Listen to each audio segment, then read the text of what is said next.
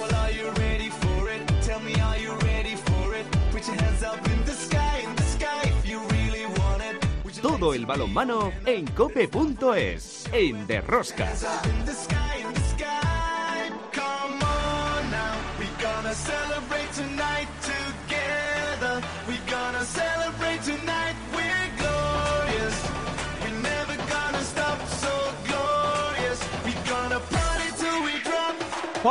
Ya estamos aquí otra semana más con todos vosotros. ¿Qué tal estáis todos, amantes del balonmano, seguidores de Rosca? Se disputó la sexta jornada de la Liga Sobal, partidos interesantes como el jugado entre la de Mar de León y el Benidorm, que terminó en tablas, o el petardazo de la jornada a manos del Cisne y a pesar de las bajas ganó en Cuenca.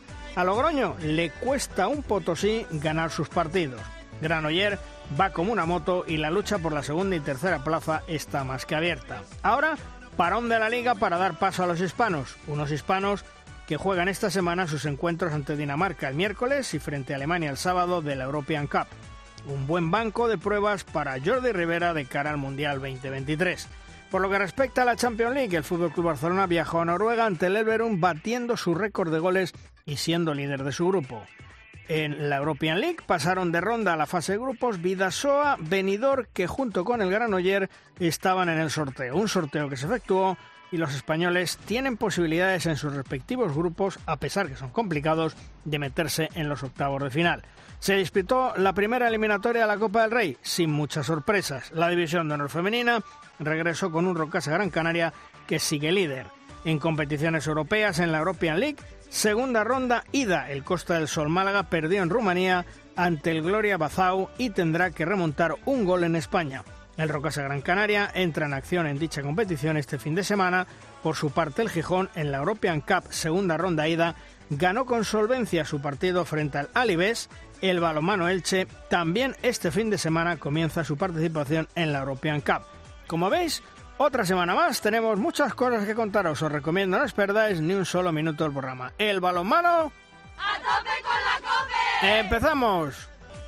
En el control de sonido Rafa Nieto, en la producción del programa Belén Díaz de Arce al frente de toda esta maravillosa y generosa familia apasionada del mundo del balonmano, Luis Malvar. En Cope Valladolid, Juan Carlos Amor. Hola Juan Carlos, ¿qué tal? ¿Qué tal? Muy buenas, ¿cómo estamos? Bueno, ¿llueve por allí o no? No, ah, bueno, han caído cuatro gotas, pero vamos, anecdóticas. Cuatro, pero numeradas. La uno, la dos, la tres y la cuatro. Así que seguimos esperando. Sí que ha bajado un pelín la temperatura. Ahora Aquí, estaremos... aquí sí que llueve, ¿eh? Aquí está lloviendo mucho en Madrid, así Hombre, que... pues si llueve en Madrid ya hay que paralizar todas las rotativas de todos los informativos del mundo porque está lloviendo en Madrid y posiblemente en el retiro haya un charco. En el retiro, vamos, en el retiro va a venir un transatlántico, así que fíjate. Y, y en Logroño, Chema Jodra, hola Chema, ¿qué tal? Muy buenas. ¿Qué pasa? Buenas, aquí ni cuatro, ni tres, ni dos, ni una, ni nada. Aquí no llueve absolutamente Pues es nada. raro, Y mira ¿eh? que le Por falta, San- ¿eh? Por San Mateo sí que suele jarrear allí en sí, Logroño. Sí, nada, nada, nada. Llovió dos, ra- dos ratos, un, po- un poquito, un día, y como le hicimos una foto para tener documentado que era cierto. Para la posteridad. Oye, sí. Y después eh, y después nada más, aquí aquí estamos, o sea, ni, Pero ni ya sabes, cómo, ya sabes cómo tenéis que abrir hoy el informativo local de La Rioja, ¿no? Llueve en ¿Cómo? Madrid. Llueve en Esa es la Madrid. noticia, ¿eh? Llueve en Madrid, ojo, ¿eh? O sea, Bueno, pues si llueve en- Madrid que- yo me quedo más tranquilo, fíjate. Lo que pasa en Madrid es de efecto planetario. Esto es como el efecto mariposa, ya lo sabes. Sí, sí, sí, sí, sí, sí, sí. sí. Ay, madre del amor hermoso, ¿cómo estamos? Bueno, pues de momento nosotros nos vamos a hacer el análisis de la jornada. Si quieres conocer toda la actualidad del mundo del balonmano, descárgate de Rosca en cope.es.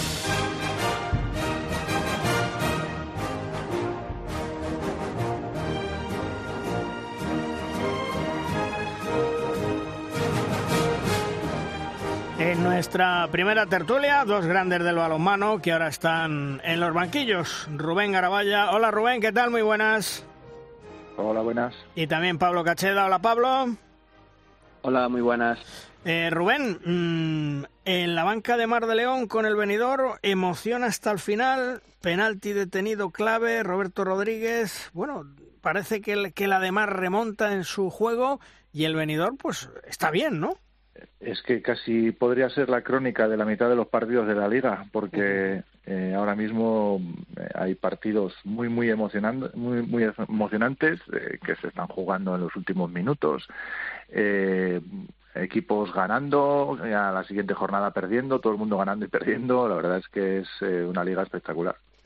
Y, y del cisne que me dices, Pablo, menudo petardazo que dio en Cuenca, ¿eh? Mm, desde luego, creo que bueno, eh, seguramente ni ellos esperaban dar la sorpresa, pero sí es verdad que han empezado la liga de, una manera espectacular, sumando sumando puntos y, bueno, creo que para la confianza de sobre todo toda la gente joven que tiene, pues es, fundamental. Oye, eh, el que está muy sólido, a pesar de que perdió en Granollers, es tu equipo, Rubén. Buena, buena temporada en este inicio, ¿eh? Bueno, llevamos eh, cinco puntos, tampoco podemos tirar, eh, echar las campanas al vuelo. Eh, llevamos dos, dos, derrotas seguidas ahora contra Demar y, y Granollers y yo creo que es un poquito un poquito pronto para para hacer ese tipo de análisis. desde luego lo importante es ir puntuando porque todo el mundo lo está haciendo. Hombre, yo lo digo porque evidentemente ni ni, ni Ademar eh, ni el otro partido que perdisteis era, de vuestra liga, pero que lo que habéis jugado, pues oye, esos cinco puntos viene muy bien, todavía queda mucha liga, pero se le ve otro aire distinto al sinfín que la pasada temporada, es a lo que me refiero. Bueno, eh, te agradezco el análisis. Eh, de todas maneras, eh, tal y como está la liga, lo loca que está, ahora mismo nadie sabe cuál es su liga. Entonces, eh, salvo el Barcelona, creo que, que Granollers, probablemente Granollers y Vidasoa puedan estar quizás a otro nivel, aunque no tan claro como, como otros años y, los demás estamos todos peleando unos con otros. Mm. Oye, eh, Pablo, mm, dime una cosa, ¿por qué le cuesta tanto? Bien, es cierto que tiene lesiones, ¿eh? ahí está Chema Jodra, a ver qué nos dice. ¿Por qué le cuesta tanto a Logroño ganar este, esta temporada? Tiene muchas lesiones, ya lo sé. Tal vez es por eso. Y, seis lesionados, carajo, ¿qué quieres? ¿Eh? A ver, Malvar, ¿qué quieres? ¿Mi sangre? Sí, sí, tu sangre. que salgas a jugar tú, a ver. ¿Eh? Pues, hombre, pues, pues, hace 30 años que lo dejé, pero bueno. Eh, ¿Quién todo, tuvo, ¿eh? Sí, pero bueno, ahora los de antes yo era grande para mi época y ahora soy un enano saltarín, como fíjate tú. Eh, un pivote como yo con Miguel Ángel, a Miguel Ángel Velasco no le valgo ni para llevar el agua. Pero bueno, que no, pero a ver, es que, es que fíjate, hay seis tíos ahora mismo. o sea, me parece que he echado la cuenta. Hay seis tíos. aparte, lógicamente eh, eh, todo, yo no te voy a decir, hombre, los técnicos saben más, ¿no? Yo creo que hay un pequeño bajón porque la pasta es la pasta y, se acabó y no hay que darle más vueltas. Y después son eh, seis tíos lesionados, pero además eh, lesionados, lesionados. Bueno, hay uno que, que, puede, que va a recuperar para, lo siguiente, en estos diez días, porque es con gripe, ¿no? Entonces, hmm. bueno, pues ese vamos a decir que está bien los demás, es que son la carajo. Hmm. O sea, descayola y larga. Entonces se hace lo, se hace lo que se puede y calla, y calla que, voy a tocar madera, eh, consiguió ganar por los pelos, porque, paró Sasa en el último segundo, la última, ¿no? Si no hubiese sido un empate. Porque, Pablo, importantísima esa victoria en Puente Genil, tal y como está el, balonmano Logroño ahora mismo. Mm, por supuesto, la verdad que eso, pues eh, apareció Sasha en, en, el último segundo para, para salvar esos esos puntos que, que bueno, pues como, como bien decís, al final con los lesionados, pues incorporando gente nueva, todavía estamos, eso, eh, acaba de pasar el, el primer mes de competición, por lo tanto, bueno, eh, hay mucha gente que acoplar y si encima durante la semana no lo puede, no puedes entrenar al nivel que te gustaría porque, porque no tienes todos los jugadores disponibles, pues, pues eso lo hace más complicado. Mm.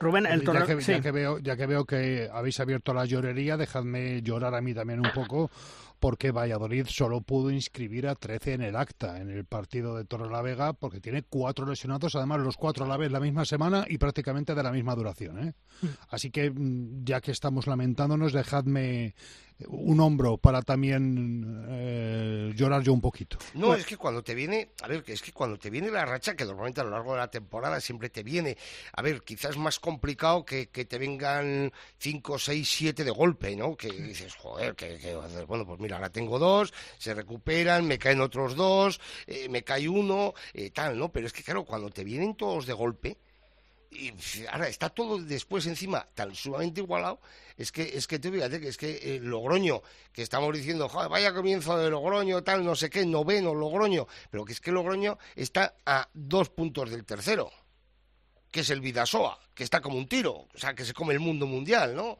o a, cuatro puntos de Granollers, que es, que es segundo. O sea, es decir, que, que es que esto, ahora mismo hay muchísima igualdad lo cual, por un lado, eh, yo creo que igual cierto nivel ha bajado un poco, pero por un lado nos, nos es beneficioso para los jugadores, o sea, para los jugadores, para los aficionados, porque ya no es como, eh, como era hace tres años, ¿no? Que decías, bueno, aquí gano, aquí gano, aquí mm, empato, gano, aquí empato, pierdo, aquí pierdo seguro.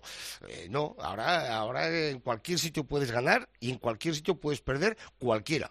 Oye, Rubén, y al Vega con esa victoria ante el Valladolid, que fue sobre la bocina, sale el descenso. Eh, ¿Cómo le ves? ¿Va a ir creciendo? Tiene una, una buena plantilla y, lo normal es que sí, pero como te digo, eh, si empezamos a sacar gente de ahí abajo, ¿a quién metemos? sí, es sí. que está, claro, está la gente, está la cosa muy complicada y, yo creo que bonita por eso. Para los que entrenamos un equipo, pues es un poquito acongojante, pero eh, es así. Eh, ahora mismo eh, ganas dos partidos seguidos, te metes en Europa, pierdes dos partidos seguidos y estás al borde de, los puestos de descenso. Es así. ¿Te ha sorprendido, Pablo, ese, digamos, 41-42 fiesta de goles? Perder un partido con 41 tantos eh, y tras dos derrotas, bueno, gana Naitasuna, pero es un marcador altísimo, ¿eh? O, fallaron las defensas o los eh, atacantes estuvieron finísimos. Bueno, o como dice Rubén muchas veces, eh, y creo que acertadamente, pues habría que ver también el número de ataques que dispusieron cada equipo, el ritmo del partido. bueno, venimos de ver mm, partidos en en Champions, por ejemplo, como, como el de Kilche eh, y Kiel, que quedan también 40-37, eh, con un ritmo altísimo. Entonces, bueno, eh, yo no pude ver el partido de Huesca y Anaitasuna. Mm. Sí es verdad que es un marcador y muy elevado, pero, pero bueno, entiendo que también pues, eh, las nuevas normativas del saque de centro, eh, el ritmo al que se juega cada vez cada temporada que pasa que es más alto, pues, pues puede llevar a que cada vez veamos marcadores más de este estilo. Y hablando ya de otro tema, de competiciones europeas, qué importante, Rubén, que estén metidos en esa fase de grupos Vidasoa, Benidorm y Granoller, porque mm, el vivir del Barcelona se nos ha acabado. Es muy importante para el balonmano español seguir teniendo representantes eh, en las competiciones europeas en cuanto a imagen, eh, para que nosotros mismos nos demos cuenta de que, eh, lógicamente, eh, no, no, no estamos en los mejores momentos del balonmano español, pero que eh, a veces eh, quizás dramatizamos demasiado y que, y que bueno, gozamos de muy buenos equipos, buenos entrenadores y, y una buena cantera. Y sobre todo, Pablo, siempre lo hemos dicho, es decir, los puestos que se han conseguido más, porque ahora no nos olvidemos en ese reparto de puntos, perdemos una plaza y siempre de alguna forma eh, el resto de equipos eh, han estado rezando para que el Barcelona llegara a las finales, se sumaran puntos y meter cuanto más equipo mejor en, Europa. Pero es que eso se ha acabado. Sí, eh, exactamente. Al final, pues bueno, que estén ahora los tres equipos en, en, la, en la fase de grupos de HF creo que es importantísimo para también para la para, para la liga incluso, para que se vea que, pues hablamos de que siempre hablamos de que pierde nivel o tal, pues ahí estamos peleando eh, temporada tras temporada con, con lo que tenemos y, bueno, creo que, como decís, que es muy importante para, para nuestro balonmano.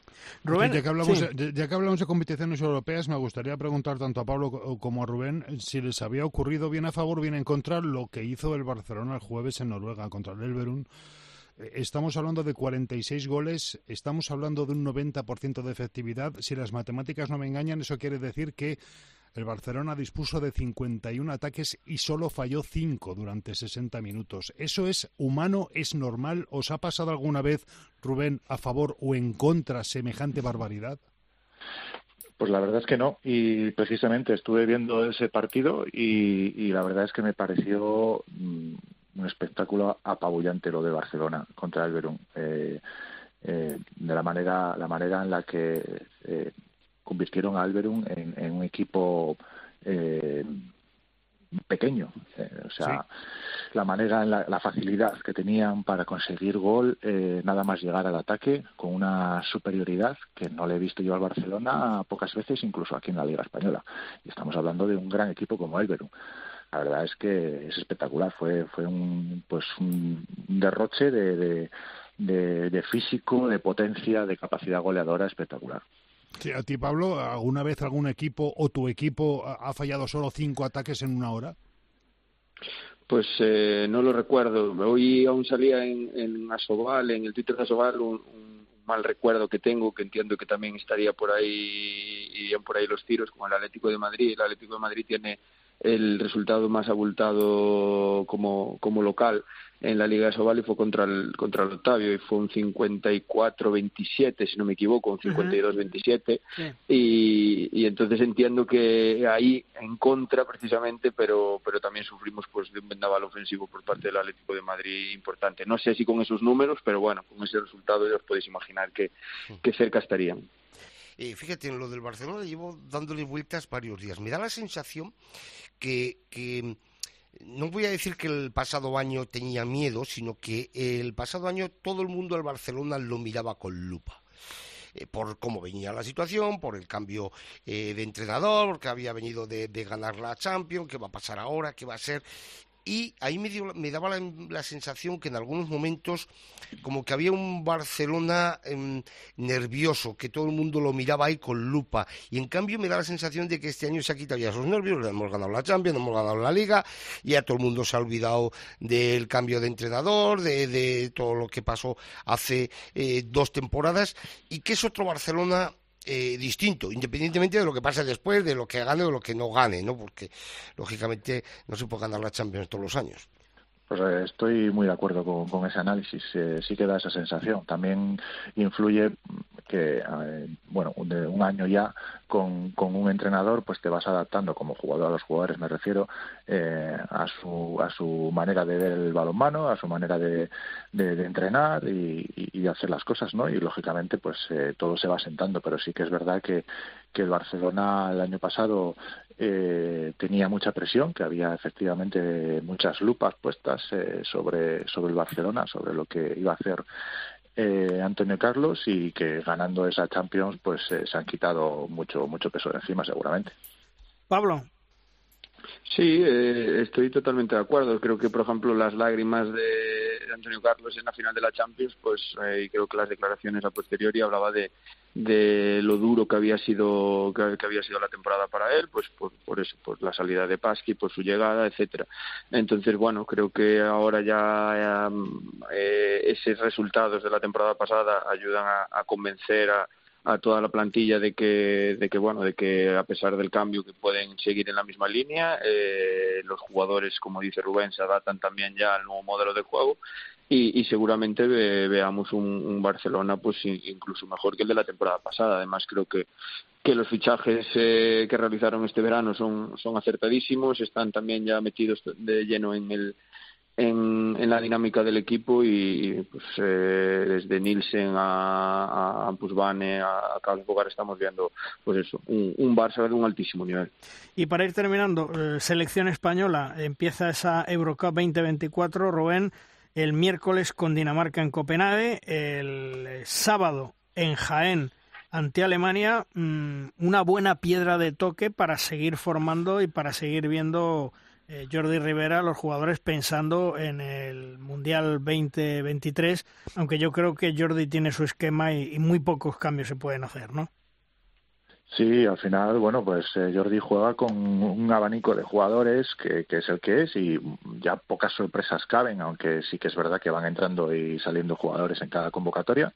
Eh, y la verdad es que yo creo que con mucho mucha valentía no afrontando estos eh, estos enfrentamientos contra rivales de, de, muchísima entidad. En un momento en el que España pues está renovándose pues eh, puede ser eh, puede ser difícil puede ser duro pero eh, darán la cara como siempre eh, Pablo, la pena es que Dani Fernández, bueno, por una pequeña lesión se queda fuera porque podía dar, eh, aunque ya lo conoce Jordi Rivera más que de sobra, podía dar un, un espaldarazo en, en, esta selección de los hispanos, ¿no? Sí, sí, eh, bueno, eso ya viene de, ir a, alguna convocatoria y por lo tanto, pues eh, ya Jordi sabe perfectamente del, potencial que, que tiene, pero, pero bueno, siempre, siempre es negativo que alguien se caiga de, la lista de la selección por, por lesión, porque, porque bueno, si, si Jordi de primeras lo había incluido es porque está a, a buen nivel y que seguro que iba a dar buen rendimiento.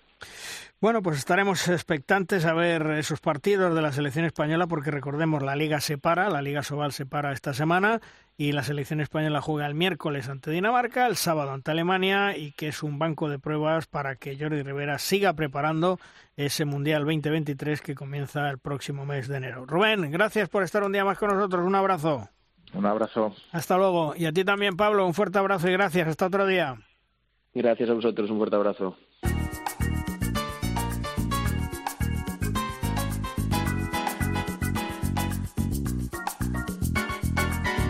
Llega en Derrosca el momento de la firma invitada. La firma esta semana nos viene de la mano de uno de los entrenadores más importantes del balonmano español y se conoce todos los entresijos de nuestro deporte. Es el gran Zupo Equisoain, nuestro entrenador de cabecera, que siempre reflexiona con total acierto en todos los temas que nos plantea. Sepamos sobre qué nos habla hoy Zupo. Buenos días. No es lo mismo ilusión que motivación dos aspectos psicológicos del jugador muy importantes. Una ilusión es querer mucho que suceda una cosa. Una motivación es eso mismo y además estar dispuesto a hacer todo cuanto esté en nuestra mano para lograrlo. Seguro que todos los estudiantes desean superar el curso con buena calificación, pero son muchos menos los que están dispuestos a invertir todas las horas de estudio necesarias para lograrlo. Los primeros están ilusionados, los segundos están además motivados. Lo mismo sucede en el deporte. Todos los jugadores sueñan con ser los mejores o al menos con ser mejores que la temporada pasada. Pero son menos los que están dispuestos a dejarse la piel para lograrlo. La motivación es igual a ilusión más compromiso. Hay que estar dispuesto a pagar todo el precio que cuestan nuestros objetivos. El entrenador debería ayudar a sus jugadores a encontrar un objetivo que sea ilusionante para ellos. Deben ser los deportistas los que lo elijan. Nadie se compromete con aquello que no decide por sí mismo.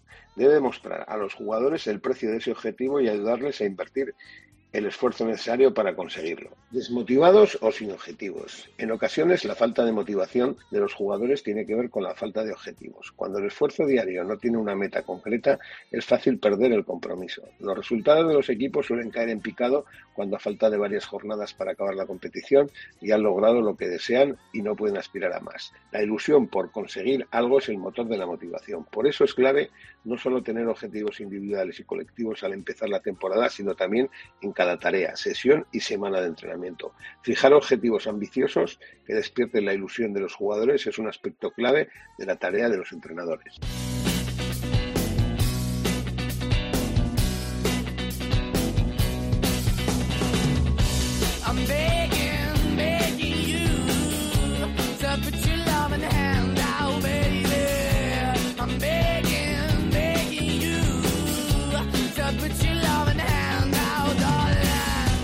El 5 de julio, nuestro Dani Sarmiento decidía retirarse de las pistas a sus 39 años, pero con un bagaje de títulos tanto con clubes como con España más que brillante.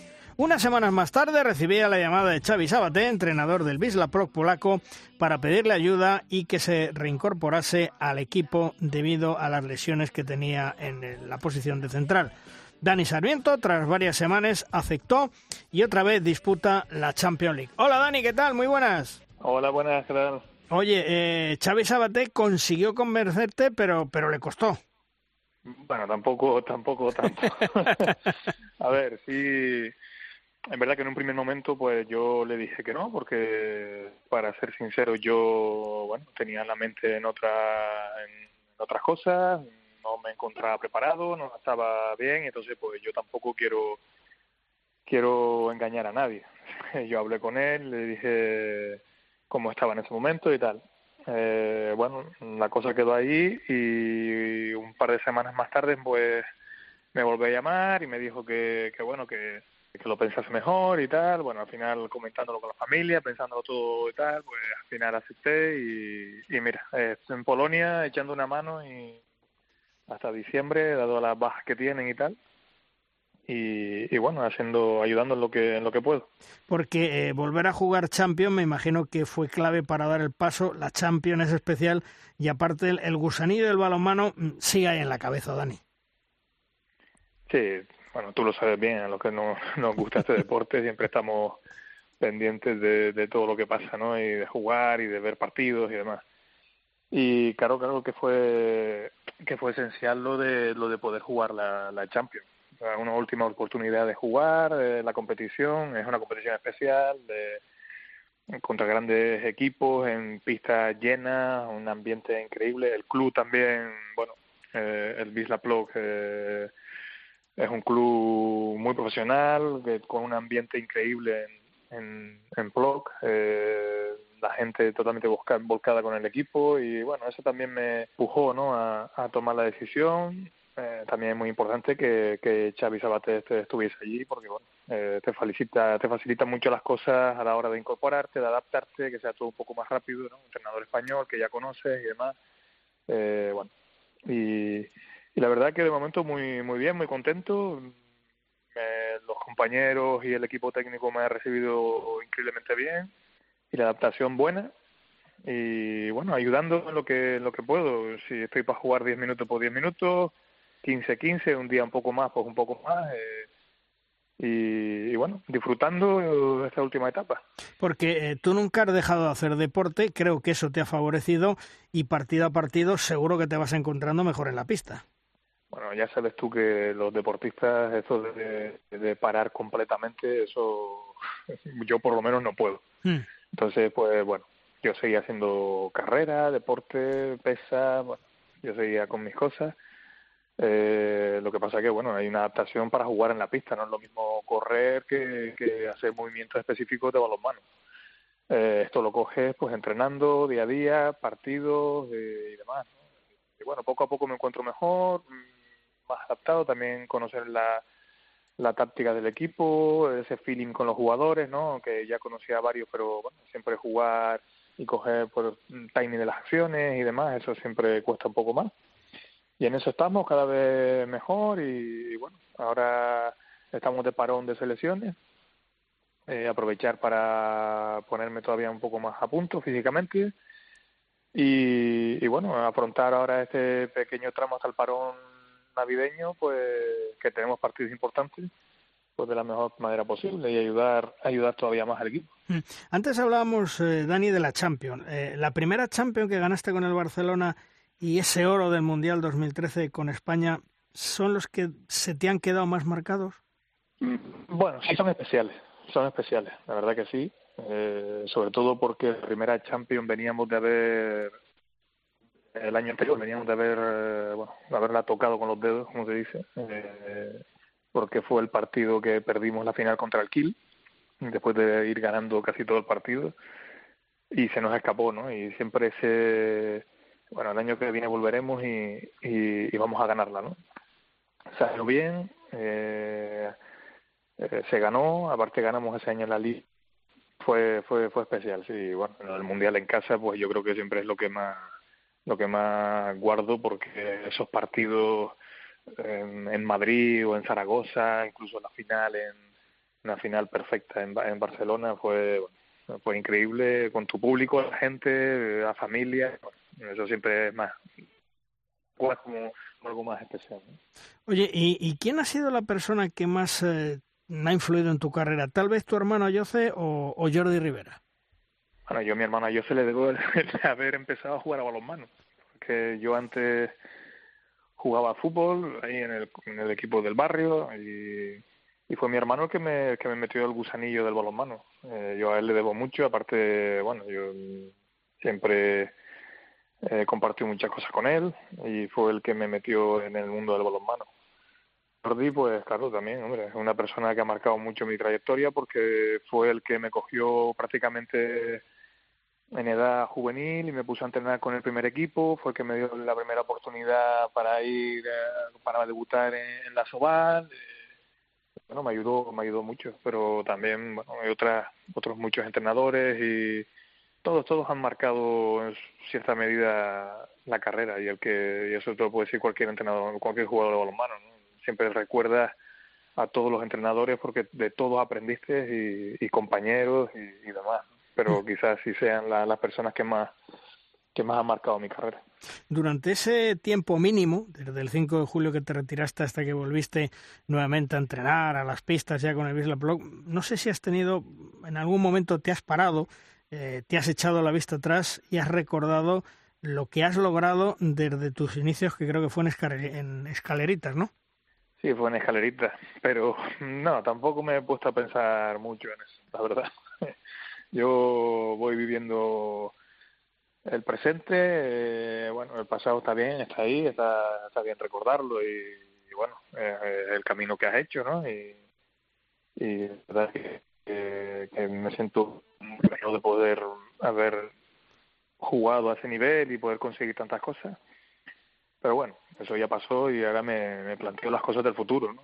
Cuando paré, pues dedicarme a otra cosa, a, siempre eh, mirando el deporte, a los manos y bueno, formarme y, y, seguir y seguir para adelante, ¿no? También aprovechar un poco más de tiempo con la familia, con los niños y demás. Mm. Duró,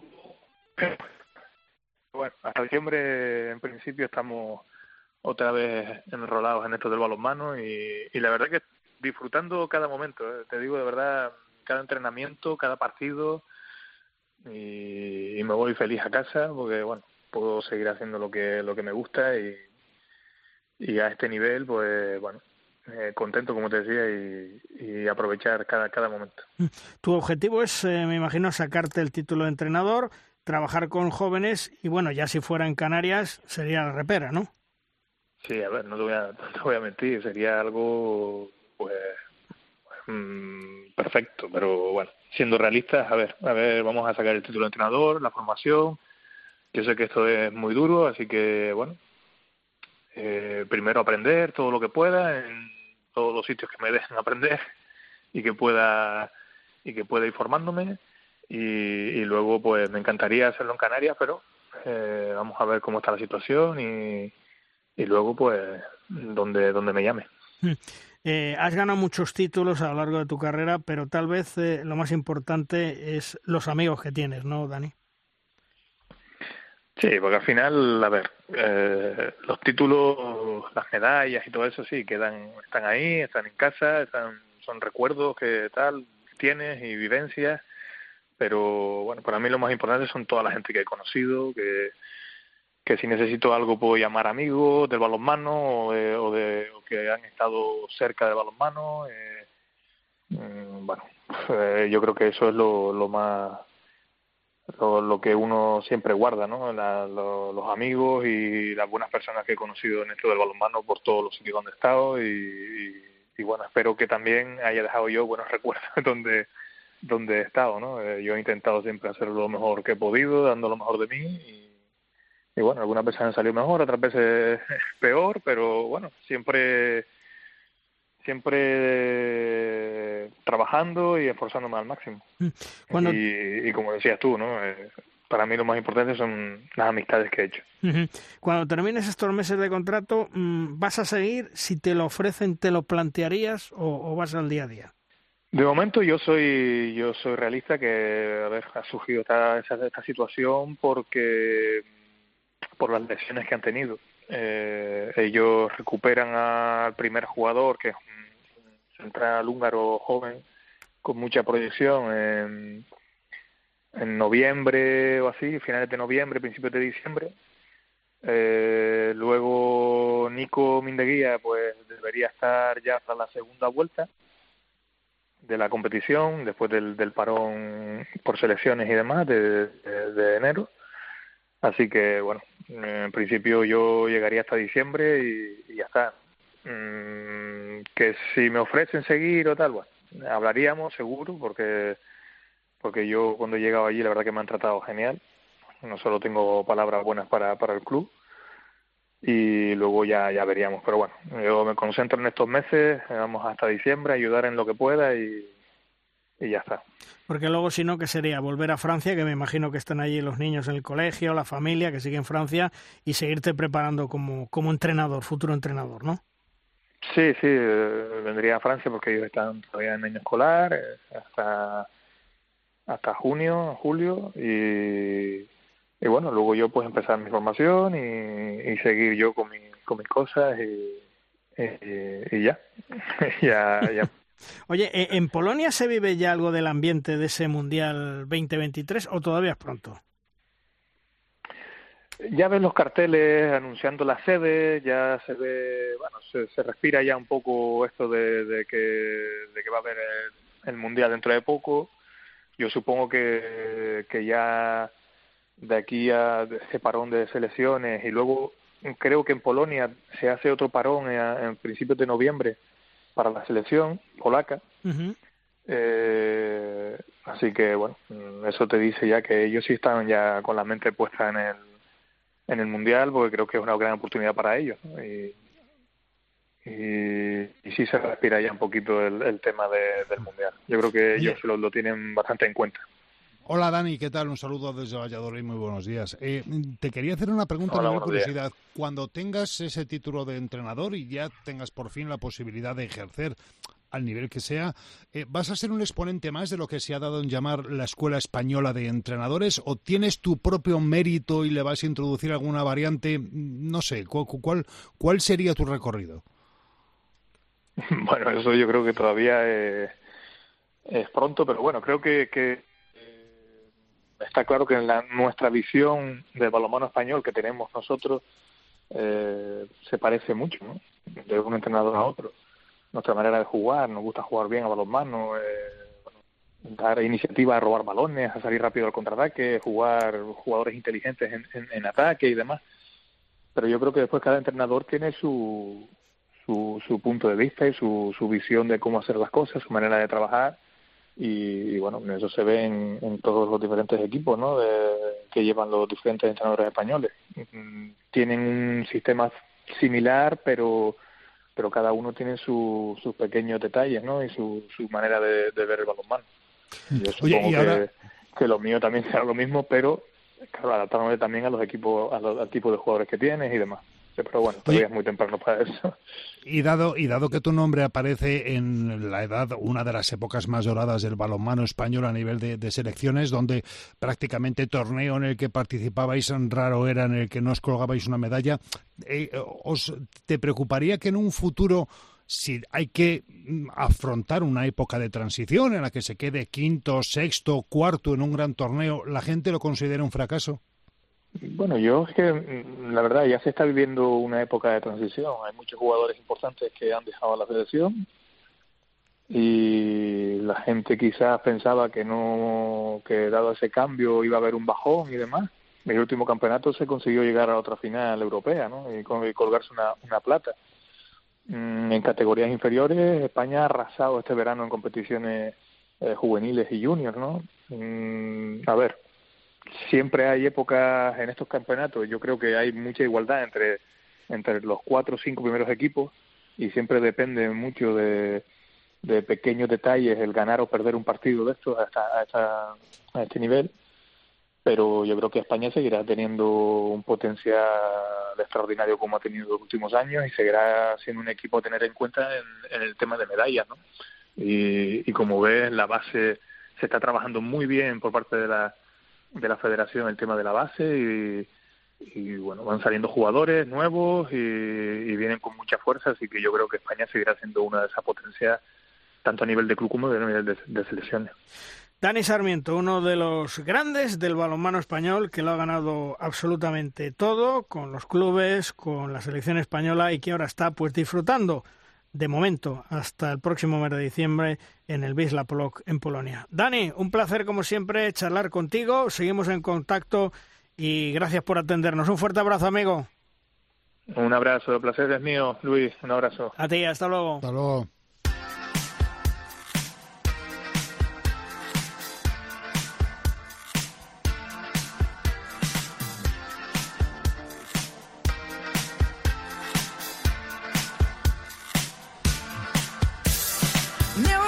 De los históricos de nuestro balonmano que marcó época en el Portland San Antonio, Alexander Bulligan, ahora ha vuelto a Pamplona. Se retiró del balonmano con 42 años y siendo campeón de liga. La afición pamplonica le recuerda con especial cariño. En la actualidad entrena al Betionac en la segunda división masculina y aporta toda su sabiduría, que es mucha. Hasta Pamplona nos vamos. Hola Bully, ¿qué tal? Muy buenas. Hola, muy buenos días, Luis. Qué, qué, gusto saludarte después de tantos años. ¿Verdad que sí? ¿Verdad que sí? Oye, ¿cómo es que has vuelto a Pamplona y además a entrenar? Cuéntame.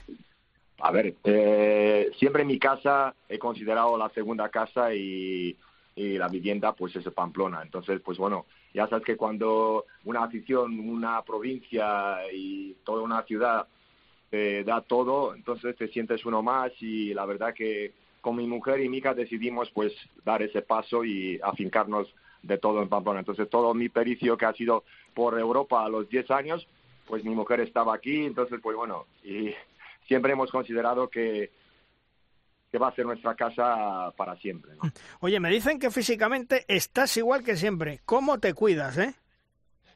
Hombre, es que ya sabes tú que el deporte, quieres o no, aparte a todo toda, toda una vida lo que lo que he estado metido en el balonmano y no con esa me mentalidad y educación pues bueno no me puedo permitir porque sabes que la rodilla la espalda todos los demás pues cualquier kilo lo vas a notar enseguida. Entonces pues bueno intento eh, cuidarme lo máximo posible no entonces pues bueno darle a la bici un poco de pesas un poco de todo para que intentar pues bueno mantener eh, mantener decentemente el físico, ¿no? Entrenas un equipo no profesional como Betionac con gente que estudia, exigencias me imagino que menores, pero hasta cierto punto, ¿y, y cómo lo ves? Hombre, pues bien, la verdad que la gente, pues mira, yo me quito el sombrero porque el compromiso que tiene esa gente, lo que acabas de mencionar, pues estudiar, trabajar, eh, pues tiene sus horas y claro, los entrenamientos son pues a partir de siete, siete y media de la tarde hasta las diez, depende de los días de la semana. Y entonces, pues bueno, lo que acabas de comentar, no son profesionales, pero en el momento que tú adquieres un compromiso, pues la gente intenta ser responsable y la verdad que estoy, estoy muy contento por esa mano que me ha entendido Betionac y que, bueno, pues, pues ya sabes, puedo seguir en el mundillo que me ha dado todo y eso es un poco la ilusión que lo tengo de cara a futuro, ¿no? Dime una cosa, Bully, eh, ¿todavía la gente te para por la calle, recuerda grandes momentos? Porque tú eres un navarro más, ¿eh? Sí, la, la verdad que sí, y eso es otro más agradecimiento de mi, por mi parte porque es impresionante, de tantos años que he dejado de jugar y ha habido gente pues en el supermercado y dice una una una chica dice oye yo he ido con mi padre y te he visto y no sé qué digo no pues ya sabes contento de que la gente te recuerda y sacarte una foto pues para mí es llenarme de, de orgullo y de satisfacción desde luego ahora estás contento estás satisfecho pero el covid desgraciadamente creo que te pilló fuera de Pamplona y lo pasaste mal no sí sí me pilló en Rumanía y la verdad que, que fatal por eso porque el país se cerró completamente y ya sabes, dejamos de competir y claro, cuatro meses, pues bueno, estando solo, pues bueno, hacía mis cosas dentro de casa, pues los ejercicios. Tenía suerte de que el, mi apartamento estaba cerca de, de, de, la playa, entonces pues con todas estas restricciones podía salir y darme largos paseos para intentar pues a nivel físico mantener un poco dignamente, ¿no? Y, pero la verdad que, y ahí ha sido también un, un punto de inflexión digo, mira, ya, ya está bien. Después de 10 años fuera de, de casa por Europa, digo, mira, ya es el momento, ya sabes tú, 60 años, entonces es, es mejor ir a casa e intentar, pues, asentarnos y hacer vida conjuntamente con mi familia y, y ya está. Entonces, pues ha sido justo también, dentro de, lo que cabe, pues lo malo, pues bueno para mí porque he tomado esa decisión de, de ya ya está bien, ¿no? Sí, sí, porque hay que reconocerlo. Como en Pamplona y en Navarra existen pocos sitios en el mundo, ¿eh, Bulí? Sí, sí, hombre, eso lo tengo más claro que, que el agua, ¿no? Porque ya sabes cómo, cómo, es el dicho, ¿no? Que no es donde naces, es donde pases, ¿no? Entonces, pues en ese sentido, yo, pues eso, me siento muy a gusto y la verdad que estamos tan contentos y tan felices, pues la decisión que tomamos en su debido momento, porque no, mi hija ha hecho una carrera muy buena, pues felices de ella, estar cerca del mar, de la playa, y lo que es que eso, que es un, acabas de mencionar, pues una ciudad, una provincia con la gente encantadora y que te da todo y la verdad que no nos podemos quejar, gracias a Dios. ¿El, el balonmano ha cambiado mucho desde tu retirada en el 2002? hombre, muchísimo, muchísimo, ha cambiado muchísimo. Pero lo que te puedo decir que yo lo que veo y como le conozco a Jordi porque empecé a trabajar con él en 90 en Arape y yo creo que ese tiene un mérito impresionante y que creo ha sido el mejor fichaje que ha hecho en la historia de España. Me refiero con un, un, señor que tiene 25 horas para el balonmano, que todo lo que ha movido y lo que ha hecho, pues eso ya sabes que muy bien que en Granada, que todos los años 60 eh, jóvenes que están, y eso para mí es impagable.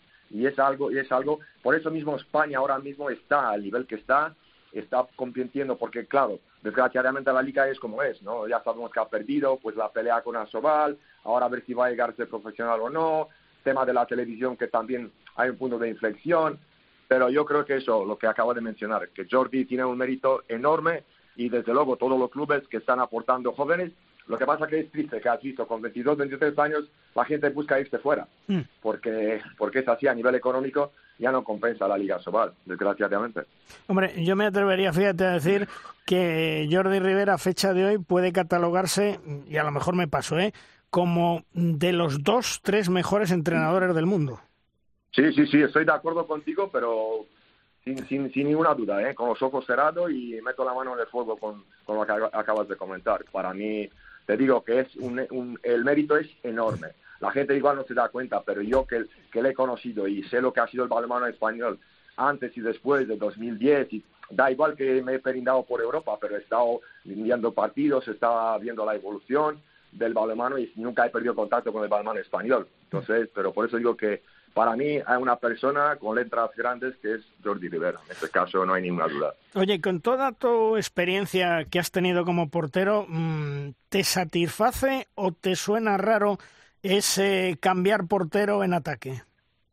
No, eso es, para mí es una estupidez. Con perdón por la palabra, que igual es demasiado dura, pero lo primero, eh, el portero no puede nunca eh, salvar un balón que viene de portería a portería, ¿no? Está en banquillo. Entonces, me parece una cosa eh, un poco absurda porque en, la estadística es gol hmm. para el portero y le, y le, hunde la estadística. Entonces, si un, un, jugador que no puede aportar porque no está en su puesto de trabajo para aportar, entonces, pero tú le perjudicas. Yo creo que sería de cara al futuro hacer un, un, una casilla que, oye, gol con la portería vacía, pero que no afecte a lo que es el rendimiento de la estadística del portero. Es lo que yo pienso y lo he, lo he, hablado con muchísima gente. Entonces, pues es un poco lo que, lo que no me parece normal y, es lo que, lo que, lo que te lo digo. Eh, eh, la referencia ahora en Asobal es Anaitasuna en Pamplona. ¿Cómo ves a, Anaitasuna? ¿Ves un proyecto sólido, un proyecto fuerte y que es la referencia ahora mismo en, Pamplona, como digo? Hombre, está claro que Anaitasuna, mira, lleva lleva siete, ocho años muy bien, muy bien asentado en Asobal es un club muy serio, han, han encontrado ese sponsor del Betia que están apostando por ellos.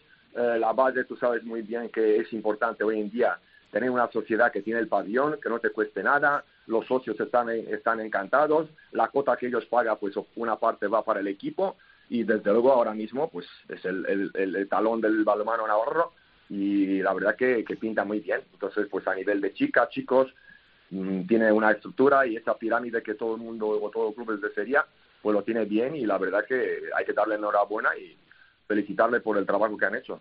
Y Bully, ¿qué me dices de tus recuerdos de aquel maravilloso y añorado Portland San Antonio? Hombre, pues qué quieres que te diga, triste, muy triste, porque, hombre, ¿sabes qué pasa? Que es, que ha sido, a mí siempre me, cuando estoy mirando atrás y digo, joder, han hecho un pabellón impresionante para el siglo XXI, pero cuando el pabellón estaba hecho, el equipo ya no existía. Entonces, claro, son, son cosas que chocan. Dice, oye, porque claro, igual, igual no sé si soy el, soy el más eh, eh, para, para poder decirlo, pero creo que con el dinero que se ha metido en ese pabellón, no sé si son 60, 80 millones, yo creo que se podía mantener a muchísimos equipos 10 o 15 años. Entonces, no sé si muchas veces igual compensa eso pues bueno, no sé, no soy político, tampoco soy un economista para poder calcular, pero yo creo que muchas veces, claro, porque todo el mundo dice, no, hace falta un pabellón, vale, vale, pero claro, hay que hacerlo cuando la época dorada de Portland estaba, pero luego después, ¿sabes? Es un poco triste, ¿no? Y a mí, porque un equipo que ha ganado eh, tantas cosas y que no pueda, ha, desaparecido y que los títulos están en un museo ahí abandonado y que, ¿sabes? El polvo está cada día más y más, mm. pues la verdad que es triste, es muy triste. Oye, ¿y, qué podemos decir de, del gran Zupo que hizo ahí, eh? Hombre, pues supo que, hombre, es que es del Trotamundos y un tío que, que tiene un cariño especial y para mí desde luego ha sido pues el, el entrenador que ha apostado por mí. Eh, ya sabes tú muy bien que estaba como estaba con las rodillas y la verdad que pues estoy agradecido porque, ¿sabes? La gente que se retiraba, se retiraba con 35, 36, pues yo empecé a ganar el título con 37 hasta los 42. Así que con eso digo todo del Zupo y la verdad que le tengo un cariño especial y creo que ha hecho méritos más que suficiente para que la gente pues lo tenga en cuenta y bueno, has visto luego por todo el mundo. Me ha dado muchísima pena lo de lo de Nava porque ya sabes, la mala suerte muchas veces pues no, hasta diciembre estaba de maravilla y luego ha llegado las elecciones, pues ya sabes, contratiempos, y creo que supo no se merecía eso. Pero bueno, es ley de vida y el deporte sabes cómo es. Hmm. Por un lado te da, por otro lado te quita, pero yo creo que, que hay, hay supo para rato. Hmm. Eh, Pamplona, fíjate que es una ciudad pequeña, pero es una ciudad del balonmano que tiene muchos equipos. Sí, sí, estoy de acuerdo, estoy de acuerdo. Eso, eso es, es buena señal, porque a nivel de, de joven, y sobre todo ahora, ahora Betionac, a nivel de, de chicas, yo te digo, en mi vida he visto tantas chicas un fin de semana y tantos partidos y tantas hablamos de hablamos de un pueblo no muy grande no sé si son 20.000 o 25 por ahí. Hmm. pero hay una afición tremenda tremenda. Y entonces pues el máximo exponente que ahora mismo es Esgurpea pues hombre es que eso tiene que dar de orgullo una, un pueblo y esa afición. Pero te digo he estado yo como como un, como un espectador más en la grada y es impresionante. Es el, el, virus ese positivo que, tiene el balonmano en Java es, es, tremendo y yo creo que van a seguir para muchos años porque ahora eh, la gente está cada vez más enganchada y, y ojalá, pues eso, es importante ya el primer año mantener la categoría, intentar asentarte y poco a poco pues poner ladrillos para, para el futuro. Eh, tú, como entrenador, Bully, eh, ¿sigues con la trayectoria de la escuela española o es una mezcla de escuela española y rumana? Hombre, de todo un poco, porque también, ¿sabes? Hombre, la, española pues sí que influye, desde luego, porque lo ha demostrado con creces, todo el mundo estaba preocupado. Eh, ya se ha ido entre Dios, me refiero de Alberto, no hay laterales, y mira, pues Dani, eh, pues joder, y Dani y Alex pues están haciendo un trabajo impresionante, y no son dos grandes laterales, ¿no? Pero por tema y los méritos de Jordi y todo lo que es a nivel técnico-táctico, pues mira, está sacando unos resultados impresionantes y, y es de los equipos que, que siempre, cualquier competición, pues todo el mundo está ahí pendiente de España, ¿no? La preparación del portero de cuando tú estabas ahora es mucho más exigente, porque hay que decirlo, los porteros tenéis una vida más que longeva. Sí, sí, sí, hombre, está claro, porque quieres o no, esa área te proteja, ¿no? No es como el fútbol que puede venir hasta meterte la bota, no vulgarmente, en la boca, ¿no? El, quieres o no, pues ese contacto físico que no existe y pues sí, es un, es un poco lo que tú puedes alargar tu vida. Pero mira, yo te, te puedo decir una cosa, pues bueno, lo que he visto a lo largo de mi vida, ¿no? Yo cuando empecé el, pues ser portero, eh, pues en los años 70, 80, ¿no? Entonces la gente, lanzamiento era del hombro, ¿vale? Entonces ahí si había, si había porteros listos y porque no, no había eh, tanta, tanta técnica de lanzamiento, ¿no? Mm. A, partir, a partir de los años 80, 80, 90 han empezado a utilizarse el codo, ¿no?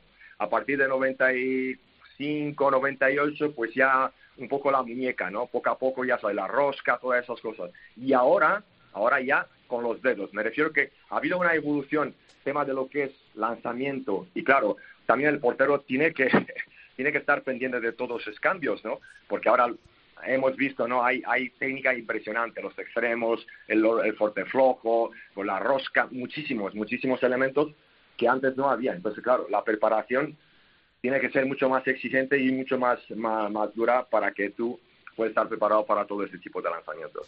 Sí, pero Alex, ¿qué tal? Un saludo desde Valladolid, tierra que conoces ah, muy bien. Muy buenos días. Mucho gusto. Oye, eh, mm, yo recuerdo haberte visto eh, masacrar eh, con la selección española a los porteros eh, con una raqueta de tenis y con pelotas de, y con pelotas de tenis, eh, eso es, eh, eso yo no sé si la Convención Internacional de los Derechos Humanos permite permite eso.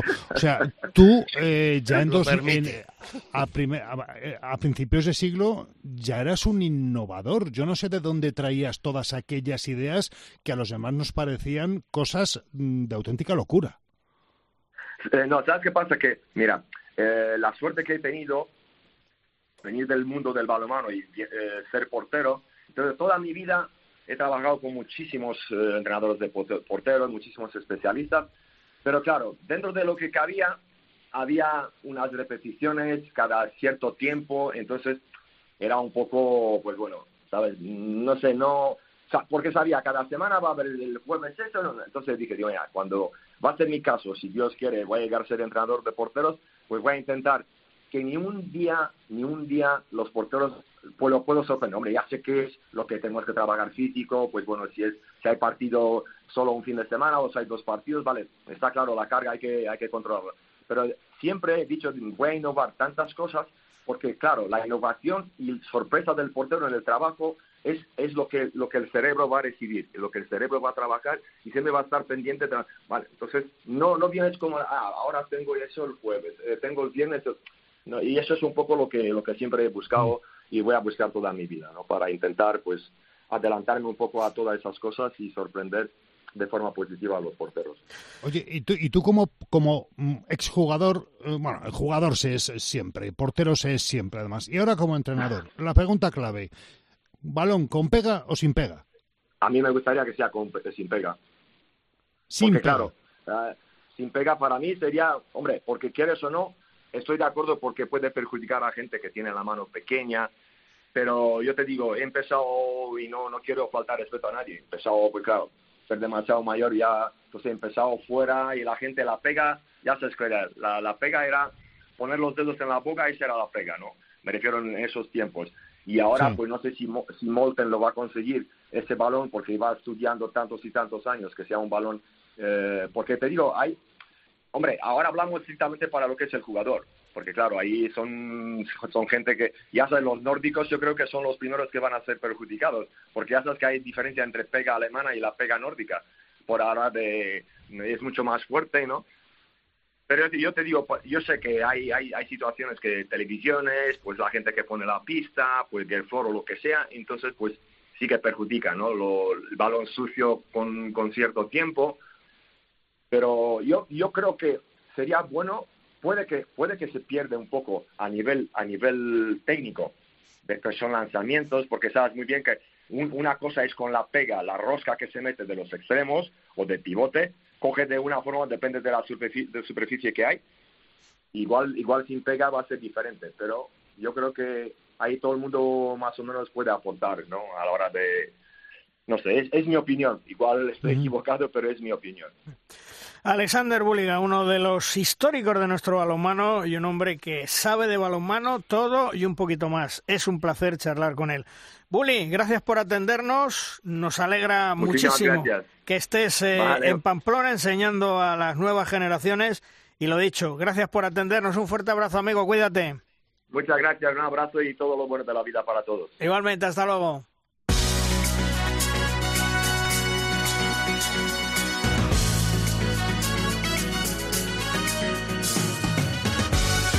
En la rosca suenan las fanfarrias, es la hora de nuestra nueva sección, la pizarra de los grandes especialistas. Las puertas de nuestra clase se abren de par en par, nos sentamos, escuchamos con atención los planteamientos que nos hacen sobre el mundo del balonmano. Hoy con nosotros el gran exárbitro Ángel Sabroso, que ha pitado todo lo que puede arbitrar un colegiado a lo largo de su carrera y siendo con su pareja Oscar Raloy durante muchos años los número uno del arbitraje mundial. Hola Ángel, ¿qué tal? Muy buenas. ¿De qué trata hoy tu pizarra en el día de hoy, Ángel?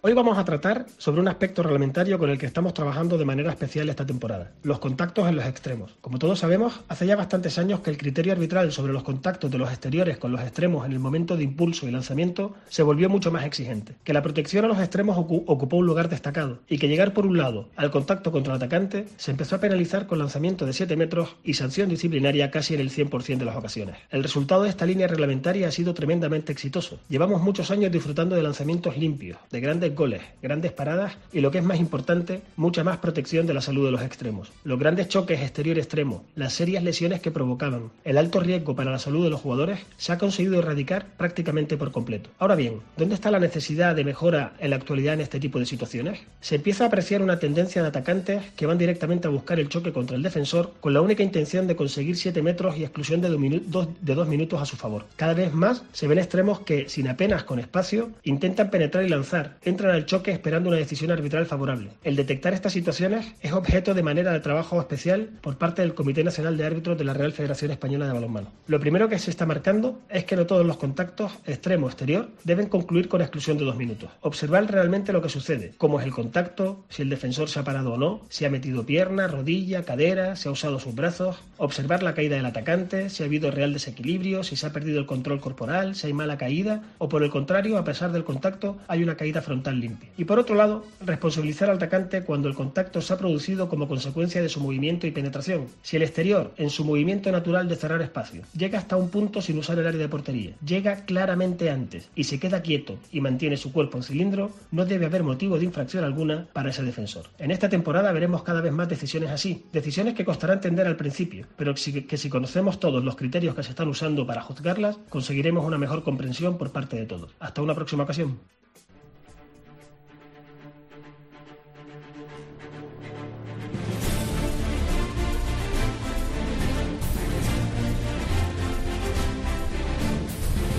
En De Rosca llega nuestro tiempo de debate, es nuestra tabla redonda. Una tabla redonda que en el día de hoy contamos con un buen amigo, un gran periodista como es Luismi López. Hola Luismi, ¿qué tal? Muy buenas. Hola, buenas, ¿qué tal? ¿Cómo estás? Oye, Luismi, eh, en la European League, Vidasoa, Benidorm, Granollers en la fase de grupos, qué importante que se hayan metido porque yo decía antes que los puntos que daba el Barcelona mm, se acabaron con ese nuevo reparto de las plazas de competiciones europeas, que además perdemos una plaza, ¿no? Efectivamente, tienes toda la razón. Eh, eso es importante para el balonmano futuro, ¿no? Porque a veces los clubes lo que participan hoy también para años venideros, ¿no? De cara futuras clasificaciones y plazas europeas. Ahora sí, hemos perdido una con este reajuste que ha hecho la EHF entre la Liga de Campeones y la Liga Europea.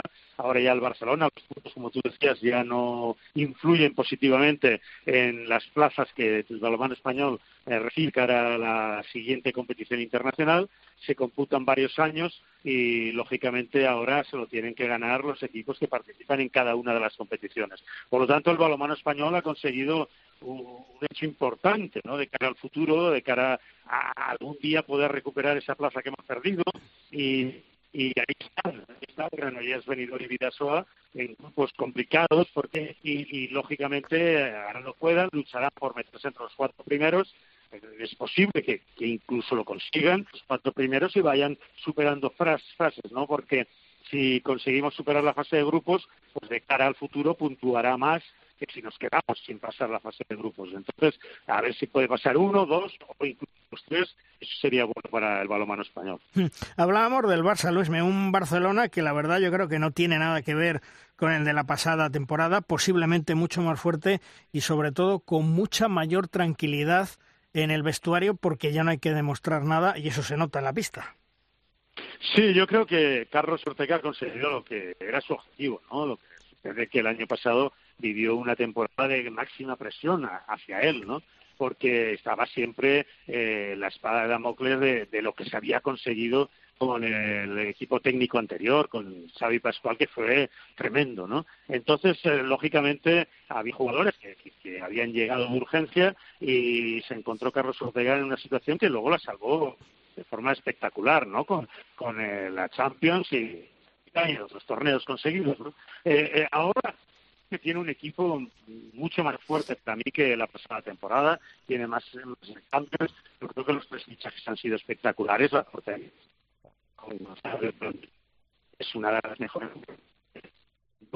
del balomano continental, ¿no? Y, y luego la Vane te da mucha eficacia tanto en el contraataque, que cuando el equipo corre Vane es un, es un puñal y en las definiciones tiene un tanto por ciento extraordinario. Y luego Casborre, pues a mí me ha gustado siempre, el año pasado lo seguí mucho en el Lengo, irá más, estoy convencido, y cogerá el nivel que tenía el Lengo, y porque puede defender en el penúltimo, puede defender en el centro junto a Teuspeto, y en ataque pues eh, eh, puede jugar en la ¿no? y darle tanto a Engesan como también con, con ¿no? Entonces yo creo que esos tres hombres le han dado ese plus que Carlos Segarra necesitaba para ser el equipo potente que, que todo ¿no? y, que, y que tenga las máximas garantías de estar en Colonia Sí, eh, ¿qué tal Luis? Muy buenas. Eh, Luis, eh, yo mm, un poco al hilo de lo que dice Luis y, y sobre todo recogiendo un poco el guante de lo que eh, dijo en la anterior tertulia Chema, a mí me parece que realmente Sí es verdad que posiblemente que al Fútbol Club Barcelona el índice de ansiedad le haya podido disminuir porque ya Antonio Carlos Ortega no tiene la obligación de acreditar que es realmente un técnico apropiado para un equipo de esas características, que quizá los jugadores, bueno, pues quieran ganarse el beneplácito del, entrenador, todos aquellos que fueran a seguir, porque recordemos que el Fútbol Club Barcelona es un equipo que se caracteriza por eh, tener una puerta de entrada amplia, pero también tiene una puerta de salida un poco más pequeña, pero una puerta de salida todas las temporadas.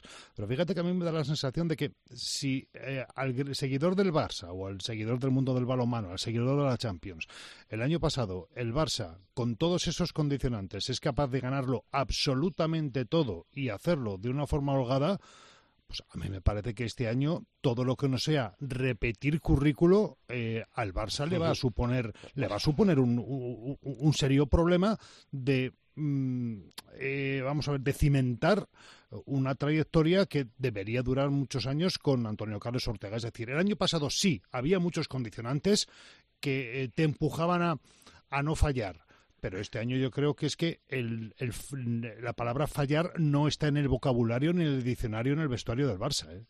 Ah, pero es que tú no, pero sabéis que llegar a Colonia, llegar a Colonia y luego ganar eh, es complicado, ¿no? Eh, lo importante es llegar a Colonia. Y luego allí te dan muchos factores, porque pues una lesión, una arbitral, un, un, un, un, decisión errónea de un jugador, un mal día de la portería, pues esas cosas, porque normalmente la historia así lo ha dicho, que, que es muy difícil repetir eh, y, y, más si se fuera la tercera, ¿no? Entonces, eh, vamos a ver, eh, yo si va a Colonia ha cumplido el primer objetivo. Y luego de cara a conseguir los retos del año pasado, pues solamente le queda a Superglobe, ¿no? Va a ser dentro después del parón internacional de esta semana y, y, bueno, ahí no va a ser nada fácil tampoco, ¿no? Porque hay equipos importantísimos en el Superglobe. Parece que según los cruces si todo va normal, eh, sería un Barcelona-Kielce y el Kielce este año está espectacular. Ya el, el, el equipo, le ha el equipo y el Kielce para mí ahora es uno de los grandes equipos de, de, Europa, ¿no? Eh, y luego es el Fuse de Berlín, que, que, que, para mí ahora en este momento es el que realiza esta temporada, este principio de temporada, el mano de la Bundesliga. Sí, no, que te decía, Mon, que de todas maneras, joder, macho, que he hecho para adelante esto, lo que no sea repetir lo del año pasado. Es no, muy no, difícil, vamos, a ver ¿eh? que, que yo, que vamos a ver que yo lo único que he querido es eh, hacer un poco eh, un, un, vamos a ver, una, una, simbiosis entre lo que decía Luismi de esta temporada y lo que decías tú de la, Hmm. de la anterior. Yo estoy absolutamente de acuerdo contigo que la anterior temporada ha sido muy difícil para todo el mundo dentro del Fútbol Club Barcelona. Primero para su entrenador, porque su entrenador sabía dónde llegaba y sabía dónde estaba eh, el nivel más bajo. Y el nivel más bajo era ganarlo todo. A partir de ahí tenía que intentar conseguir, uh, pues con uh, todos los ojos puestos sobre su trabajo, lo que todo el mundo esperaba de él. Pero una vez conseguido el año en teoría más difícil, este año todo lo que no sea, mira, me ha, recordado Luis lo de la Super Globe que no lo tenía en la cabeza, pero todo lo que no sea repetir lo del año pasado va a ser dar un paso atrás. Entonces yo creo que si hay que tener tensión, ansiedad o presión en un vestuario es este año, este, este año más que, más que el anterior, en el que quizá la novedad te podía hacer eh, perder el golpe de pedal en alguna de las de las competiciones. También es verdad que ahora mismo el Barça tiene una tiene una plantilla el otro día en, Noruega es que el con perdón lo de lo que voy a decir, el malo era Richardson que fue el que peor estuvo en ataque. Es que estamos diciendo que Melvin Richardson fue el jugador menos brillante del Fútbol Club Barcelona. Es que decir eso es decir una auténtica barbaridad. Claro, pero es que a mí me parece una burrada, digo, mm, eh, digo me parece una burrada, a mí me parece en líneas generales, ¿eh? y hablo en un contexto general, a la final de la Champions llegan cuatro equipazos. Cualquiera de los cuatro eh, lo puede ganar o cualquiera de los cuatro se puede quedar el cuarto. O sea, es decir, son, son pequeñísimos eh, detalles.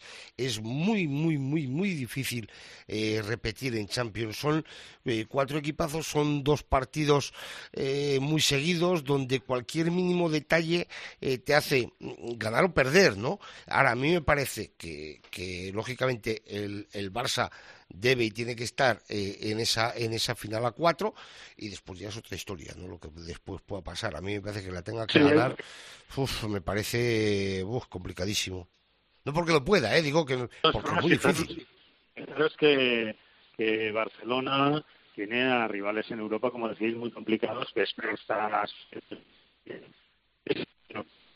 mucho mejor que la pasada temporada en estos principios, aunque, aunque no vaya líder, aunque le sorprendiera el Nantes. Y, Raúl está consiguiendo ya darle otro ritmo al juego. Y bueno, pues los alemanes quizás son los que han bajado un poquito, porque la baja de Sago Senipe, que era alquil, le, está dañando muchísimo. Magdeburgo no parece que no es el mismo de la pasada temporada eh, en cuanto al ritmo de juego. Y, bueno, pero, pero si PSG, ves, Tranquil, si Barcelona están a un nivel altísimo, pues ahí, no sé, el Barcelona decir que está por encima de todos quizás sería un poco de eh, nuestro, ¿no? Pero en ese sentido eh, está ahí, está ahí, luchará contra estos grandísimos equipos y, y, en Colonia, pues si se llega, pues no todo puede pasar. Eh, y, y, si se pierde, pues bueno, se ha estado ahí, ha estado en Colonia, se ha luchado, yo creo que podríamos decir ni mucho menos que sería un fracaso, pero bueno, se, le exige, en nuestro país siempre exigimos la victoria en todo cuando competimos y lógicamente a Carlos le voy a exigir que, gane en España, que gane en Europa y que gane en la Superglobe y, así somos, ¿no? Pero, pero de todas formas eh, tiene un gran equipo y yo sé que Carlos es un grandísimo entrenador que lo tiene todo controladísimo y que va a ser uno de los grandísimos y es uno de los grandes favoritos para hacerse con todo. Por cierto, me cuentan mis pajaritos. Ah, bien. Que sobre el tema de la no televisión en abierto de la Liga Sobal esta temporada, el presidente de Asobal, Servando Revuelta Hijo, ha manifestado presuntamente a sus íntimos, según me cuentan, que la opción de hacerlo en teledeporte está totalmente descartada y que no merece la pena intentarlo. Amén, que no se puede hacer nada con ellos ya que son funcionarios, según sus palabras. Se les tiene que pagar y no entran en razones de ayudar a Sobal. Van a piñón fijo. Esta, esta es la idea que tienen, Juan Carlos. Eh, a mí me ha sonado a comprar publicidad a comprar un espacio que, de, que Teledeporte lo que quiere es vender eh, minutos de, televisión, que puede ser un método, ¿eh? no, no, te digo yo que no. Y, seguramente habrá muchos de estos reportajes de deportes que habitualmente no ocupan cuotas de pantalla y que mm. vemos en Teledeporte, posiblemente funcionen bajo ese, bajo ese, ese sistema. Pero lo del señor Revuelta, eh, a mí las palabras tal y como las pronuncia, eh, me suenan a me han querido vender un microespacio de, de televisión y no me quieren ayudar dándome minutos gratis.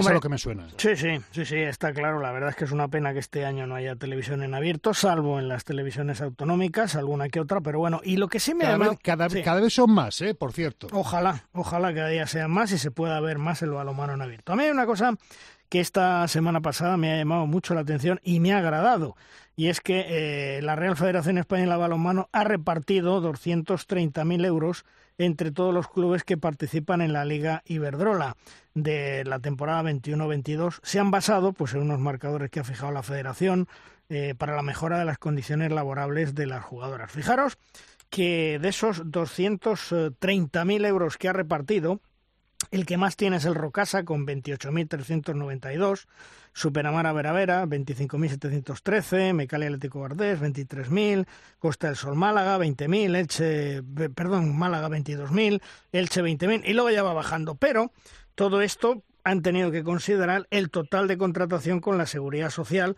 donde el Rocasa Gran Canaria pues percibe esa cantidad porque tiene 16 jugadoras contratadas, el Veravera tiene también 17 eh, contratadas, el Mecale Atlético Guardés 16, el Costa del Sol 13, el Elche 14, es decir, y así van bajando y en función de eso van cobrando su reparto de dividendos. Un reparto de dividendos que ojalá, ojalá se pudiera hacer así también en muchos clubes de Asobal, porque en Asobal, por ejemplo, para que tengáis un dato, eh, se ha repartido esta temporada en torno a 400.000 euros entre los 16 equipos. En la Liga Iberdrola femenina solo hay 14 equipos y se han repartido 230.000. Lo dicho, cada equipo en la Liga Sobal toca en torno a unos 27.000 euros. Si a eso le quitas que el 1 de julio la cuota patrimonial que tienen que pagar es de 10.000 euros, que por partido que se tiene que televisar, entre que ponen la pista, etcétera, etcétera, son 2.500 euros, es que prácticamente no les queda nada. Vamos, que ganan más dinero las chicas en la Liga Iberdrola que los chicos en la Liga Sobal. Eh, a mí me parece una forma de cuidar la competición que organizas. Eh, mm, la Federación Española de Balonmano organiza la Liga Iberdrola, la Liga Guerreras Iberdrola, y mm, oye, qué mejor noticia que el mayor número posible de participantes en esa competición estén reguladas bajo un contrato laboral. A mí me, me, parece que es el camino que se debe seguir, el lógico. Eh, no sé si es el más viable o no en Asobal, que no lo sé, pero a mí me parece que lo lógico es que si quieres tener una competición de enjundia, la cuides eh, en la medida de tus posibilidades a base de sponsorizaciones, subvenciones o ayudas. Eh, y en este caso, pues si conseguimos que en Rocasa las 16 jugadoras tengan contrato laboral, es la mejor noticia que se le puede dar al balonmano. Y además te voy a decir una cosa, Mon, también me parece muy bien eh, que, que, sea, a, ver, que ese reparto eh, sea en base a una serie de criterios o de puntos o de porcentajes, ¿no? Y tantos tienes en seguridad social, pues X por ciento. Por haber quedado cuartas, pues X por ciento. Por quedar séptimos, X, etcétera, ¿no? No que haya un reparto eh, equitativo, que está muy bien, pero resulta que eh, al que le haces las eh, cosas bien de esa manera lo estás penalizando y al que hace las cosas mal resulta que lo estás premiando. Sí, sí, pero ¿quién, quién lo hace bien y quién lo hace mal? Es decir, ah, hay, equipos, hay, hay, equipos... A ver, equipos nosotros no lo sabemos y no nos lo van a decir. Sí, Ellos lo saben perfectamente. ¿eh? Dentro de la capacidad económica de cada equipo, pues hay clubes que a lo mejor eh, consiguen captar jugadoras o fichar jugadoras eh, proporcionándoles una beca de estudios o la matrícula o la matrícula de la universidad y el pago de la residencia universitaria y la manutención o de un piso en alquiler. Bueno, pues a lo mejor esas formas de pago eh, no, son, no, no, cotizan en un futuro para la jubilación, pero hay chicas a las que les puede venir bien que les paguen los estudios. No sé si me explico. Sí, sí, no, no, todo, claro todo es lícito, absolutamente. No, no, pero que todo entre, o sea, pero que yo no digo, no, te quiero decir con esto que eso eh, que tú acabas de decir, que me parece eh, perfecto, no pueda entrar en el, en el, en, ese, en ese porcentaje. Yo, yo me refiero al hecho a la diferencia, ¿no? De decir, oye, hay un dinero que se reparte en base a unos eh, criterios y dependiendo de esos criterios se reparte, no el decir, pues venga, que somos 200.000 entre 14 a X para, para todo el mundo donde premias lo mismo al que lo hace bien al que lo hace mal, que yo no digo eso de las becas y tal, o de los estudios, no digo que esté mal, digo que, causa me parece perfecto, ¿eh? puede ser una forma, vamos, muy loable de, de, pago. Hubo quien en su momento esas cosas las, las aprovechaba para que no pudiesen después ser denunciadas, y no hablo del balonmano, en, en, en los juzgados, ¿no? Cuando no los pagaban, pero bueno. Mm. Oye, porque Luis, yo creo que ese baremo también se, se aplica eh, tanto en la liga francesa como en la liga alemana, ¿no? En función de cómo quedan y una serie de baremos que ponen, ¿no? Sí, yo no, no lo tengo muy claro ahora recientemente, ¿no? Hace un tiempo sí y, y bueno, yo creo que que el reparto de, está consensuado por los clubes, por lo menos en la época que yo estuve eh, dentro, representando a, Ciudad Real en Asobal, mm. se hacía se consensuaba el reparto. Eh, lo que pasa que en aquella época pues hacía la de números rojos y, y se había reparto de beneficios, había números rojos, pero bueno, eh, al final pasó lo que pasó. luego pero bueno, y, si ahora en este momento los clubes ese reparto que tú has comentado anteriormente eh, han consensuado esto, pues pues eso entre ellos. Y ellos son los que en definitiva son los clubes no eh, eh, bueno eh, es, es cada uno tanto la Liga Iberdrola la Federación ha tomado una decisión de una parte de ese dinero de concedérselo a los clubes y sí, sí así fríamente por los números parece que ellas ganen más que ellos pero en definitiva son los clubes los que en este caso ha sido la Federación la que ha tomado una decisión y en Asobal han sido los clubes los que han tomado la decisión de la cantidad que se reparte ¿no? de cara después de haber puesto todo el presupuesto, ingresos, y habrán dicho, bueno, pues este dinero, esta parte del dinero, pues para el reparto de, los clubes. ¿no? Hmm. Bueno, para cada federación, cada vez, yo creo que a partir de que la, temporada y ya se organice la profesional, pues también este, este tema será una de las el balonmano profesional. Hmm. Esta semana eh, España juega contra Dinamarca y contra Alemania. Dos partidos interesantísimos, una piedra de toque muy buena para Jordi Rivera para empezar a calibrar el equipo y para empezar a, em, preparar a la selección española pensando en ese Mundial 2023. Eh, Dinamarca vendrá con todo, Alemania vendrá pues eh, con ese equipo que está remodelando, que está preparando fundamentalmente, yo creo, para su Europeo 2024, pero son dos partidos muy interesantes, Luismi. Sí, son dos partidazos, ¿no? Los que nos tocan. El grupo está también Suecia. Y, y bueno, eh, son dos partidazos y eh, muy agradables de ver, ¿no? Porque además España también, eh, Jordi Rivera, salvo una pequeña excepción, ahora ha habido dos bajas y ha entrado Cauldi y Aitor, pues bueno, mantiene el bloque, los, va, también dando descanso unas veces a Gonzalo, otras a, a, Rodrigo en la portería para mantener a Sergei, para que coja a Sergei Hernández, coja mucha mayor experiencia y, y bueno, yo creo que que van a ser partidos muy competidos, muy complicados. Dinamarca, eh, la lista Jacobsen, pues es importante, también la de Alemania, la de Alfred Gislason, y, serán dos partidos de máxima exigencia, donde veremos dónde, dónde estamos realmente, ¿no? Y vamos a ver si estos dos centrales, que ya van cogiendo experiencia en el equipo, ya son varias convocatorias como Casado y, y Tarrafeta pues ya van entrando, Casado está haciendo buenos partidos con Malsungen, a pesar de que el equipo de Roberto eh, esté en una crisis de resultados, pero yo veo que Casado está bien metido allí en el sistema de Roberto en Malsungen y le veo muy bien cara a, a gol. Y Tarrafeta también.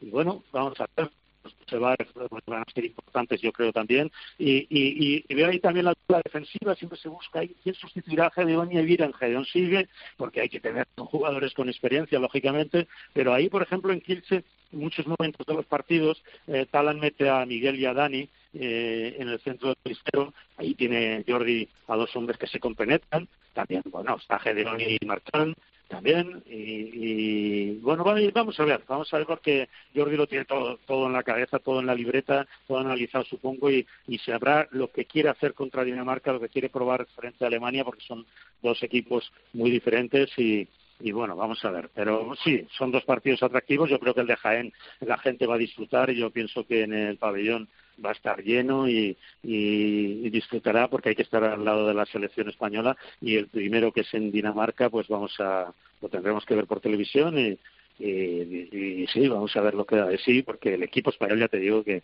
que tiene mimbres sobrados para, para competir frente a Dinamarca y frente a Alemania. Pues dos partidazos que vamos a ver esta semana. El miércoles, primero ese Dinamarca-España en Copenhague.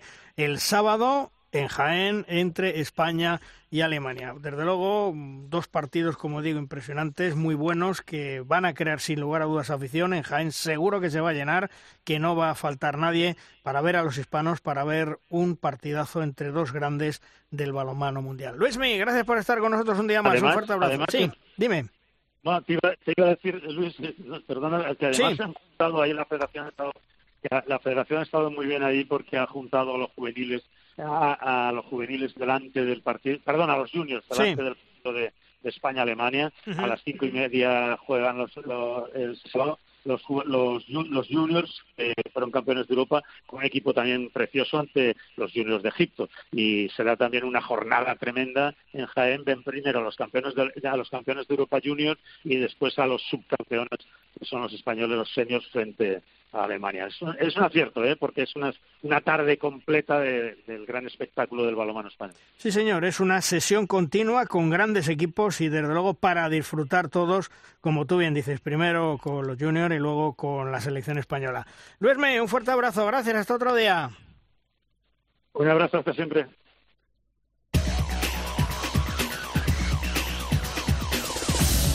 Vamos terminando programa, vamos terminando edición, como siempre, con Tomás Guas y sus 7 metros. ¡Lanza, Tomás! Malvar Quitos. Afortunadamente para nuestro balonmano tenemos jugando tres equipos en la fase de grupos de la European League. Granollers, Vidasoa y Benidorm. Muy importante, primero, que estén tres equipos españoles y si es posible que más de uno pase a los octavos de final, puesto que el nuevo reparto de puntos equipos en las competiciones europeas de cara a los próximos dos años nos perjudica ya que hemos perdido una plaza. Eso de depender del Barça para sumar puntos y que asistan a Europa más equipos españoles se ha acabado. A ponerse las pilas, todos. Terminamos programa. Juan Carlos, hasta la semana que viene. Hasta otra, chicos. Chema, hasta la semana que viene. Venga, un abrazo, no te quites el chubasquero. No, no me lo quito, no me lo quito, que está en Madrid lloviendo, ya era hora. Venga, un abrazo. Y por cierto, la semana que viene, próximo lunes, tenéis aquí una cita Vamos a ver cómo la selección española juega esos dos partidos que estamos comentando, esas probaturas que va a hacer Jordi Rivera ante dos auténticos equipazos como son Dinamarca y Alemania. Recordar, próximo lunes aquí en De Rosca os esperamos. ¡Adiós!